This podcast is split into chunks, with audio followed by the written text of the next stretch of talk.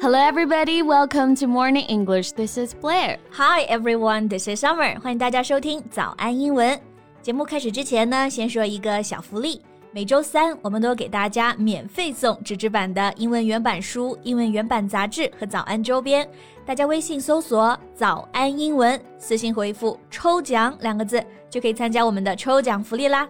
对，这些奖品都是我们的老师为大家精心挑选的，是非常适合学英语的材料，而且你花钱也很难买到。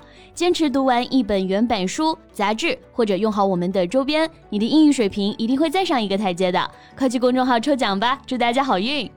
哎，贝贝，我最近看到一个很好玩的话题啊，嗯，我觉得你就特别有发言权。它就是 What is it like to have a pretty mom？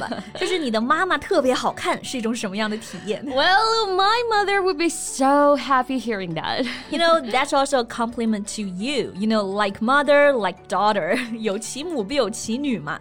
你的妈妈好看，证明你也很好看。Ah, that's so sweet. Well, as for the experience of having an attractive mom, I think there are many great things. 嗯，而且这个话题啊，现在在外网真的还挺 挺火的啊。嗯，This hashtag is trending on TikTok.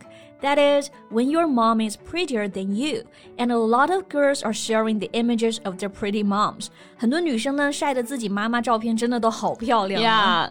Well, then let's talk about that in today's podcast. Okay, and see what useful phrases we can learn here. 那今天就一起来聊聊辣妈们啊。今天的所有内容呢都整理好了文字版的笔记，欢迎大家到微信搜索“早安英文”。 私信回复“加油”两个字来领取我们的文字版笔记。嗯，那在聊辣妈体验之前啊，我们先来看一看这个“辣”在英语当中啊可以怎么说呢？Yeah, okay, the word we just used is pretty. 那这个词是相当高频了，对吧？大家应该也都很熟悉了。嗯，然后刚刚那个标签里都是用的这个嘛。When your mom is prettier than you. Yeah, and also this word attractive，有吸引力的，那也是表示很辣的意思。对。而且口语中这个直译的 hot 也是用的特别多啊。嗯，Your mom is so hot. Your mom is hotter than you. 对，那除了这些很常见的 pretty, attractive, hot，我们可以再来学一个词啊，glam，G L A M，glam。 um, I know this word, glamorous. So do they mean the same thing? Yes, glamorous 这个词大家应该都知道啊，意思是充满魅力的、嗯、，like a glamorous star, a glamorous job。那 glam 其实就是这个词的缩写，也是非正式的口语表达，就直接可以说 glam 就可以了。嗯，比如说很有魅力的名人，glam celebrities。Got it。 那比如说，她总是光彩照人的，就可以说 She's always glam. She look like a star. 对。那在英语当中呢，有一个词啊，口语当中是专门用来指那些特别辣的辣妈的啊。嗯、不过呢，这个词儿有点儿不尊重人。That's milf. M I L F. MILF. Um, what does it mean? Well, these four letters stands for Mother I Like to Fuck. So mm. as you can see, it's considered very rude, offensive to many women, but some guys still use it. Yeah, that sounds so sexist. 所以这个称呼啊，就这个 MILF，大家知道是什么意思就好，自己呢不要用。Right. So one of the struggles of having a hot mom is that MILF comments are a never-ending nightmare for you. 呀，是的，你的妈妈太好看呢，就会有人说闲话啊。对，I think maybe especially in high school, your friends, your guy friends would talk about that, either in your face or behind your back. Anyway, you know people talk. 嗯，那有辣妈有时候也是一种苦恼啊。嗯、比如有的网友就分享说，Sometimes introducing your mom to your friends is terrifying because you're not ready to have them gawk at her. Gawk at her. 这个词非常形象了啊，It's a verb meaning to stare at somebody in a rude or stupid way. Yeah，就是傻傻的看呆了。给朋友介绍说这是我妈妈，哇，让大家都惊呆了，傻傻看着你的辣妈。Yeah，gawk。G A W K，尤其是粉丝见到了自己的偶像啊，那完全就是 gawk。For example, fans just stood there gawking at the celebrities as they arrived for the ceremony. Yeah. And if you don't tell people that she's your mom, everybody would assume that she's your cool big sister. 对，还有网友说呢，Whenever you're out together, it becomes your duty to protect her from the creepers because there's always someone trying to creep. Yeah. 这个就是说，你和妈妈一起出门的时候，你还得保护好她啊，因为会有人偷窥，对她不怀好意。那这里有个词我们可以来学一下，就是 creep，c r e e p，creep。 它做动词的意思呢是悄悄的、缓慢前进；做名词呢可以表示 a strange person who strongly dislike，表示你很讨厌的，然后又很奇怪的一个人。Yeah, it has the same meaning as jerk or weirdo，就是讨厌鬼，让人心里发毛的人。不过表示这个人的时候呢，可以用 creep，也可以说 creeper，两个词都可以。Yeah. For example, leave me alone, you creep. or you creeper。对，那还有网友分享这个辣妈体验啊，我觉得真的会有阴影。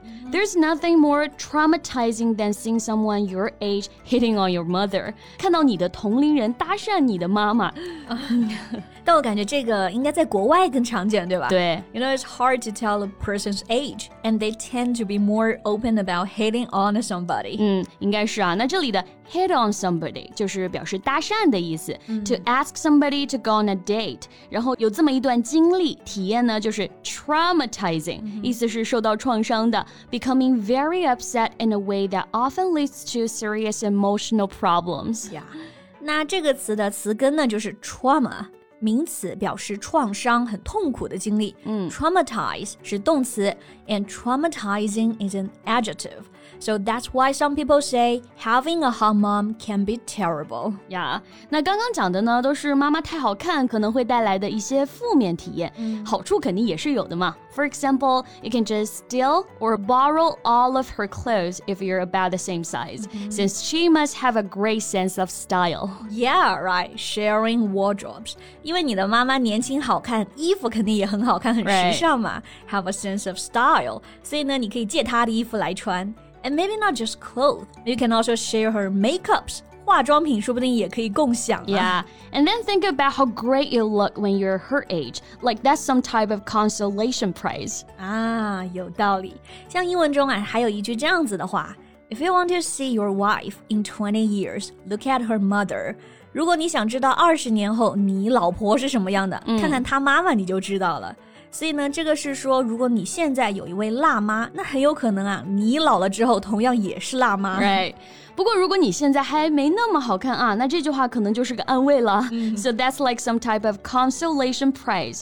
Consolation，那这个词的意思就是安慰。嗯，对，它的动词呢是 console，然后名词就是 consolation。平常有一个很常见的搭配就是 if it's any consolation，意思就是啊，不知道这能不能安慰到你。然后呢，后面加上你要安慰对方的句子。Right. For example, if it's any consolation, she didn't get the job either. Right. OK，所以我们刚刚聊的呢，就是网友们分享的自己辣妈体验了啊。 看到精致的妈妈们，她们五十加了还依然从容优雅，就觉得瞬间缓解了年龄焦虑啊。对。哎，那大家有没有这样的体验呢？欢迎在评论区给我们留言哦，晒一晒你们家的辣妈。And that's all the time we have for today。那最后再提醒大家一下，今天的所有内容呢，都整理好了文字版的笔记，欢迎大家到微信搜索“早安英文”，私信回复“加油”两个字来领取我们的文字版笔记。So thank you so much for listening. This is Blair. This is Summer. See you next time. Bye. This podcast is from Morning English. 学口语就来早安英文。